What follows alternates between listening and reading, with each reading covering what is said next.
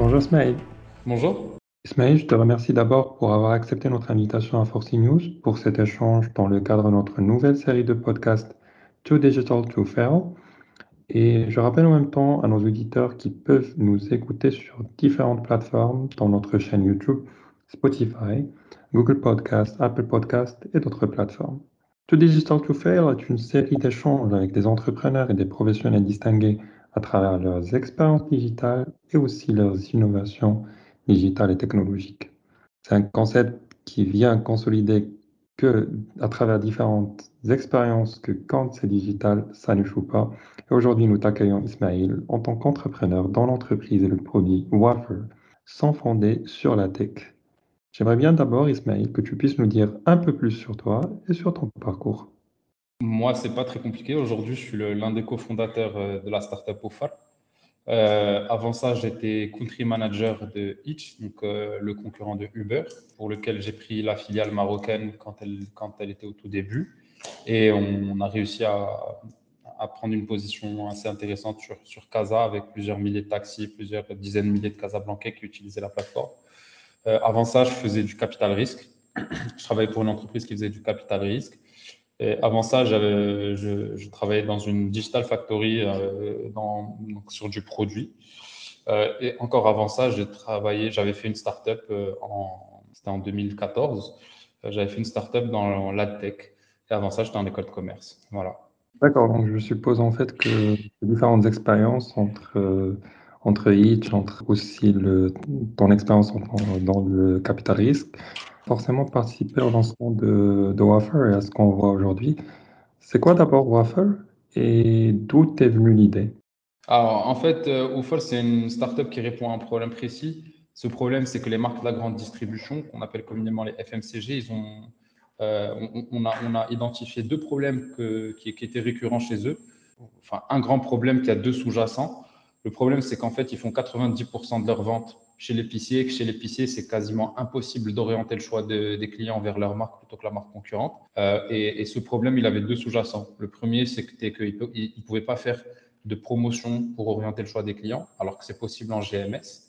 Et le deuxième, GMS, c'est les grandes et les moyennes surfaces, comme, euh, les, grands magasins. Euh, et le deuxième sous-jacent, c'est que c'est très compliqué pour ces, pour ces marques de remonter des marges arrière à l'épicier pour euh, s'assurer du fait que l'épicier est prescripteur de leur marque plutôt que la marque concurrente.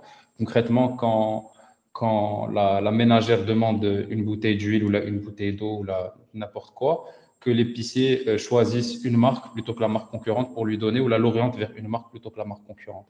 Donc, c'est des problèmes qui sont structurels ce, au, marché des épiciers parce que c'est un marché qui est informel et déstructuré. Euh, et c'est une problématique euh, qui existe au Maroc, mais qui existe partout dans le tiers-monde, dans les pays émergents, là où, euh, les épiciers sont, où, le, gros du FMCG se fait plus en épicerie qu'en en grande surface. Et je crois que wafer, c'est un terme emprunté à l'arabe, c'est ça?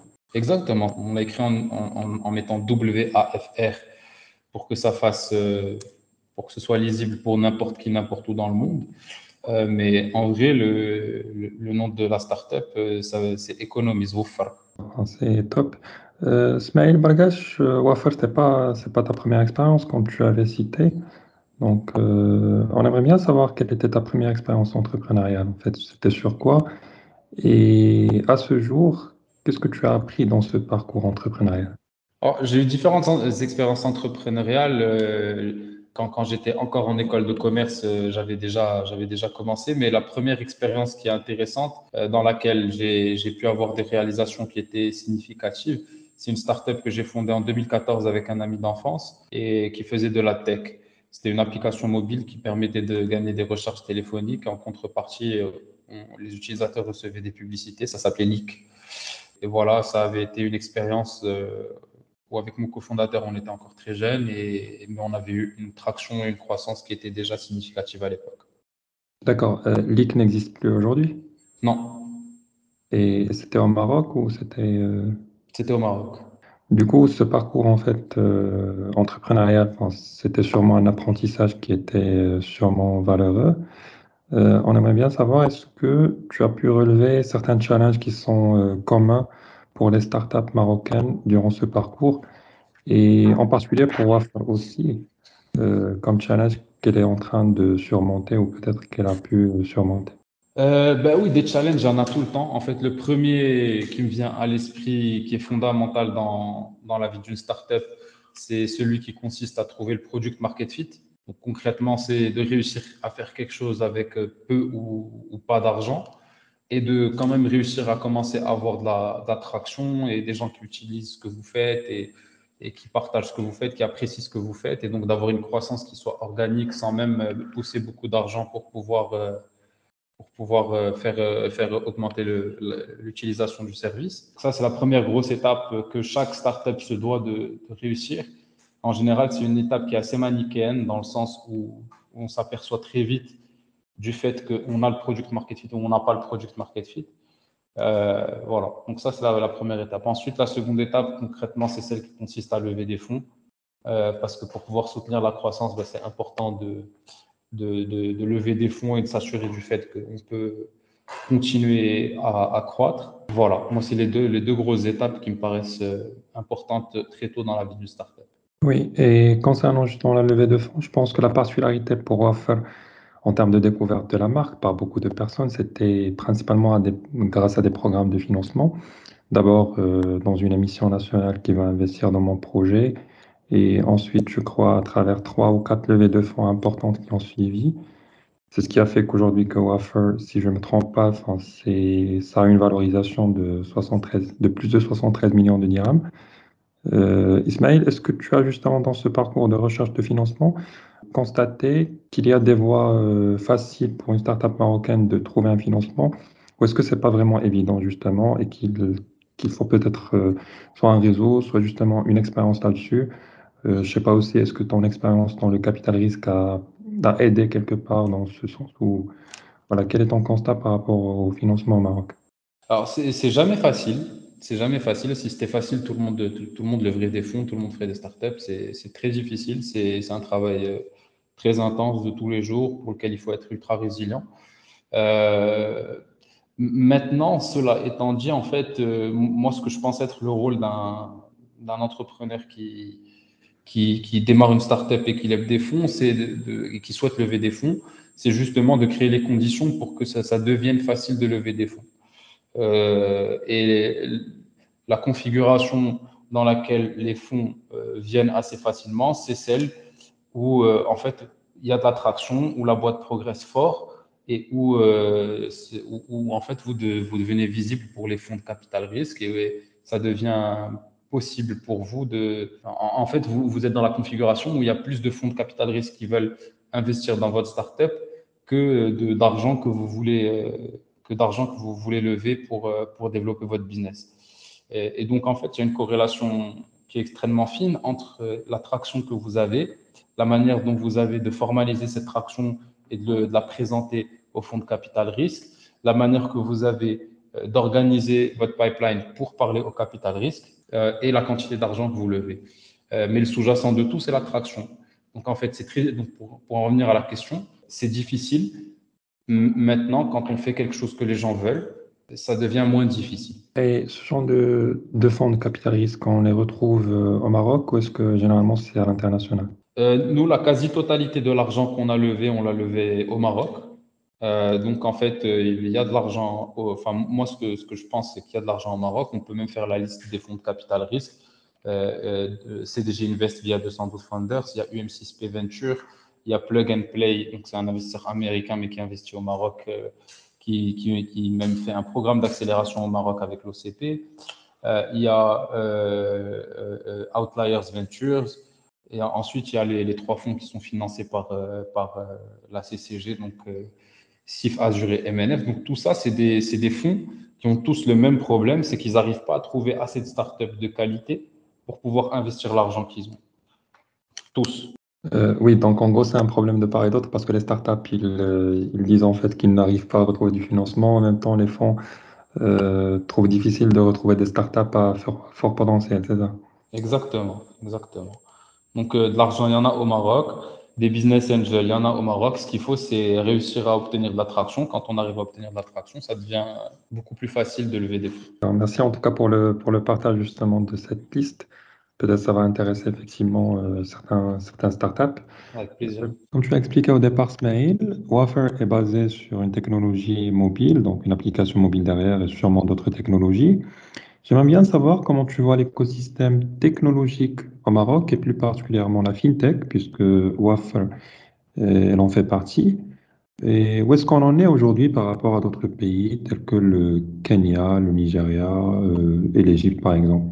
Euh, alors sur, la, partie technologique, moi je pense qu'au Maroc on est très bien doté. On, a vraiment, je pense, des, personnes au Maroc qui ont des compétences extraordinaires euh, du point de vue du développement informatique. On a des ingénieurs de très très très très haute volée. Nous aujourd'hui on le voit.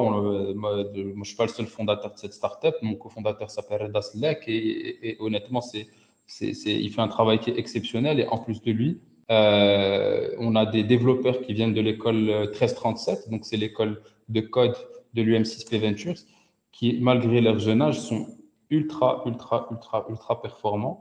Et, je pense que c'est un peu une constante qu'on a au Maroc, c'est-à-dire que du point de vue du qualitatif, on trouve des ressources ultra qualifiées en développement informatique au Maroc. Du point de vue de la fintech, c'est différent. En fait, la fintech, c'est une catégorie de startup qui est particulière parce que, à la différence de beaucoup d'autres startups, elle a des, des accointances avec le, la régulation qui sont, qui, sont, qui sont à prendre en compte. Euh, et donc, pour, pour, pour cet donc, il y a un environnement de régulation qui est quand même moins avancé au Maroc que dans d'autres pays. Alors, il y a les pays occidentaux qui, eux, sont ultra avancés. Si vous prenez par exemple la zone euro, il y a, il y a même une, ce qu'on appelle la DSP2. La DSP2, c'est une directive qui oblige les, toutes les banques à ouvrir des API. Et donc, n'importe qui peut venir consommer ces API et à partir de ces API, créer, euh, créer ce dont, enfin, créer à peu près n'importe quoi. Donc, c'est pour ça que vous avez des, très belles boîtes euh, qui se sont montées en Europe, comme N26, comme euh, Revolut, comme Pronto, comme Lydia, etc. Tout ça, c'est possible parce que les banques, à un moment donné, ont ouvert des API. Euh, et, ça, au Maroc, c'est encore vraiment embryonnaire. Euh, a, il, y a, 212 founders qui sont en train de se bagarrer pour pouvoir euh, avoir, commencer à avoir des API ouvertes. après, la question portée aussi sur, sur l'Afrique, c'est vrai que l'Afrique euh, c'est un cas d'usage qui est un peu différent du Maroc dans le sens où dans la majorité des pays qui sont ultra développés en termes de paiement mobile, ce sont des pays dans lesquels l'environnement bancaire est extrêmement faible.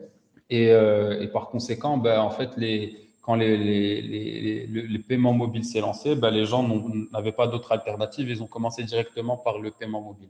Mais ce qu'il faut constater, c'est que dans ces pays, euh, le paiement mobile, la différence entre ces pays-là et le Maroc et, la raison pour laquelle ces pays-là sont beaucoup plus avancés que le Maroc du point de vue de ces questions, c'est que euh, vous prenez par exemple le Kenya, bien évidemment, mais également des pays comme le Nigeria et, les pays de l'Afrique anglophone en général, vous vous rendez rapidement compte que le paiement mobile arrive à baisser, à toucher des gens qui sont qui sont beaucoup moins riches que ceux qui sont bancarisés au Maroc. Concrètement, ce que ça veut dire, ça veut dire que quand vous êtes dans le mass market, c'est-à-dire des gens qui ne sont pas très riches au Nigeria euh, ou au Kenya, et eh bien ces gens-là vont naturellement utiliser du paiement mobile plutôt que du cash. Et donc, en fait, étant donné que tout le monde est déjà, a déjà l'habitude d'utiliser un wallet, d'avoir son argent à l'intérieur d'un wallet, ben, ça a plusieurs euh, comment Ça a plusieurs euh, répercussions. La première, et à mon avis la plus importante, c'est que euh, bah, c'est ultra facile de faire que tous les business acceptent d'être payés avec du paiement mobile. Parce que, étant donné que les gens ont l'argent sur le mobile, bah, les business sont obligés de mettre du mobile.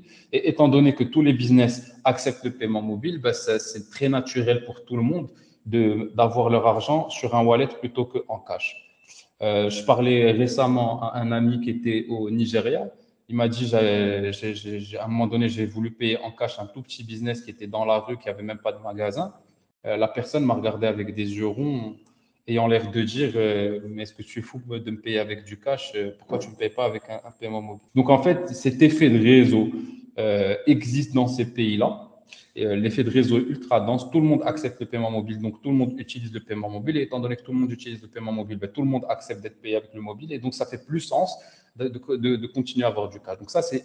C'est la première répercussion, c'est que cet effet de réseau existe et est extrêmement dense. La deuxième répercussion, c'est qu'à partir de cet effet de réseau, ça devient extrêmement facile de faire de la fintech parce que les API sont ouvertes et parce que tout le monde utilise déjà euh, de la fintech pour travailler. Donc, tout le monde a déjà l'habitude de, l'utiliser.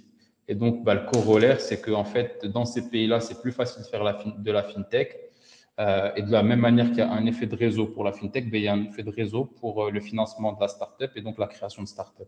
Vous avez énormément de startups, la majorité sont des fintech. Donc, parmi ce, ce deal flow très extrêmement quantitatif, vous avez des, pépites, des boîtes de qualité donc, ça devient rentable pour des investisseurs d'être sur, ces marchés-là. Parce que pour être rentable sur ces marchés, ce qu'il faut, c'est euh, avoir beaucoup de, euh, réussir à faire beaucoup d'investissements, trouver beaucoup de boîtes qui ont un potentiel fort, réussir à faire beaucoup d'investissements. Et même si vous en avez 90% qui meurent, ben, les 10% qui restent euh, vous permettent de faire la rentabilité de votre fonds. Voilà. Et je comprends justement aujourd'hui que le, enfin, le challenge au Maroc, c'est un peu les, les API, enfin, l'ouverture des API. Et parce que je pense que l'effet réseau, en tout cas, on l'a. Euh, l'effet de réseau, on l'a pas au Maroc. Euh, c'est vrai, même enfin, maintenant dans votre expérience, euh, notamment avec les épiciers, etc., vous ne pensez pas que c'est quelque chose qui, qui pourrait être drainé rapidement? Bah, Dans le futur, peut-être, mais aujourd'hui au Maroc, je vous mets au défi d'aller dans une épicerie de lui dire je vais vous payer avec un paiement mobile. Ça va, c'est pas vrai. Dans une épicerie ou, dans, dans une mhleba ou dans, chez un tar ou dans n'importe quel petit business. L'effet de réseau, c'est justement de dire tout le monde accepte d'être payé, donc tout le monde a l'argent sur le wallet plutôt que de l'avoir dans sa poche. Étant donné que tout le monde a le wallet dans sa poche, ben c'est inconcevable pour un commerçant de ne pas avoir euh, euh, de paiement mobile qui soit disponible chez lui. C'est ça, ça en fait l'effet de réseau. Et euh, cet effet de réseau, nous, on est équipé pour l'avoir parce qu'on est un des pays les plus équipés en Afrique en smartphone, parce qu'il faut un smartphone pour pouvoir, en général un smartphone pour pouvoir faire ça. Aujourd'hui, ce n'est pas le cas. L'effet de réseau n'existe pas au Maroc. Oui, mais, mais parce que principalement, euh, le paiement mobile, ça reste quand même très embryonnaire. Enfin, on, on ne voit pas beaucoup d'initiatives. Non, ce n'est pas parce que le paiement mobile est, euh, est embryonnaire qu'il n'y a pas d'effet de réseau. C'est parce qu'il n'y a pas d'effet de réseau que le paiement mobile est embryonnaire. Et justement, voilà, enfin, euh, tu as cité le, les compétences marocaines. Enfin, je suppose qu'on a quand même un fort potentiel grâce à ça. Est-ce que cette ouverture d'API ne pose pas de problème d'ailleurs pour, pour Wafer déjà en premier lieu? Non, pour nous, ça pose pas de problème parce qu'en fait, on a fait un, choix radical qui était celui de dire on va se mettre en close loop, en boucle fermée. Donc, en fait, nous, c'est pas du dirham qu'on transacte dans, dans, notre boucle fermée. Donc, on, voilà, on a fait ce choix radical qui fonctionne beaucoup mieux pour nous que d'être en open loop. Et quelles sont les technologies, quelque part, qui, qui sont à ce jour-là utilisées sur euh, votre application? euh, est-ce qu'il y a juste l'aspect euh, applicatif mobile ou est-ce qu'il y euh, est-ce qu'il y a aussi des technologies de rupture, je sais pas, le, du cloud, du AI? on, est, on a une application mobile qui est en, qui est en React Native. On a notre back qui est, qui est en .NET Core. On a, ensuite, on, on, a, on, a, on a toute notre infrastructure qui est sur AWS, donc c'est du cloud. et on a des services qui sont en, en Python pour faire de l'intelligence artificielle. Donc, on, est un peu sur, voilà, sur tout le spectre que, vous décriviez. Et, d'un point de vue fonctionnel, euh, quel type de fonctionnalité auquel on peut avoir droit quand on utilise l'application, que ce soit pour un épicier ou pour euh, un consommateur final? Bah, En fait, l'application, chez nous, elle, sert, elle, adresse un cas d'usage précis, c'est quand vous achetez chez l'épicier, que vous le payez en cash, donc vous ne le payez pas avec l'application parce que, comme je disais, on est en, en close loop. Euh, ben, au moment où vous le payez, vous pouvez gagner des, cashbacks. Donc, en gros, ben, vous pouvez ou acheter sans notre application et acheter ce que vous avez l'habitude d'acheter sans rien gagner, ou bien acheter avec notre application. Et une fois que, que vous aurez acheté, ben, vous, aurez le, vous, pourrez, vous aurez des points de fidélité que vous, pouvez, que vous pourrez convertir en recharge téléphonique ou alors en achat gratuit chez les épiciers qui ont l'application. Et, le moment où peut-être euh, dans l'avenir, enfin, vous jugerez peut-être qu'il est nécessaire de passer à un paiement mobile, donc au lieu de payer par cash, euh, est-ce que ça va, ça va forcément engager certains changements radicaux sur l'application en termes de perspective ou est-ce que l'application est, ouverte à ça? Euh, Non, nous, nous, on est ouvert à ça, c'est-à-dire qu'aujourd'hui, on a, on a des, des, établissements de paiement qui nous, qui nous proposent de mettre leur wallet à l'intérieur de notre application. On a, il, y a il, y a, deux, trois API qui se sont ouvertes là récemment au Maroc pour commencer à, faire, à faire de l'open loop. Mais il y a encore des problématiques de, de KYC qui sont, qui sont enfin, c'est, c'est, le KYC, c'est concrètement quand vous ouvrez le compte, ben, il y a un minimum de choses à donner à l'établissement qui est agrémenté, comme par exemple la carte nationale qui, nous, vont avoir pour vocation à freiner notre croissance. Donc, euh, ce qu'on compte faire peut-être dans, le, dans les mois prochains, c'est avoir euh, deux wallets, l'un qui soit en close loop et l'autre qui soit en open loop. Et donc, euh, vous pourrez, en tant qu'utilisateur Waffer, soit avoir un wallet close loop. Et si vous le souhaitez, vous pourrez ouvrir à l'open loop et à ce moment-là, vous transacterez du TIRAM et si vous transactez du dirham, bah, ça, ça, va impliquer un certain nombre de choses que vous ne pouvez pas faire tout de suite. Parfait. En tout cas, on vous souhaite beaucoup de succès à toute l'équipe de Wafer. Donc, je te remercie, Ismail, pour cet échange fructueux et surtout pour la qualité des informations partagées. Merci de m'avoir reçu. Bonne journée. Merci à toi, Smaïl. Merci à toutes les auditrices, à tous les auditeurs et à très bientôt pour un autre échange avec euh, un autre invité du monde du digital, toujours dans le cadre de notre série de podcasts To Digital to Fail. Merci.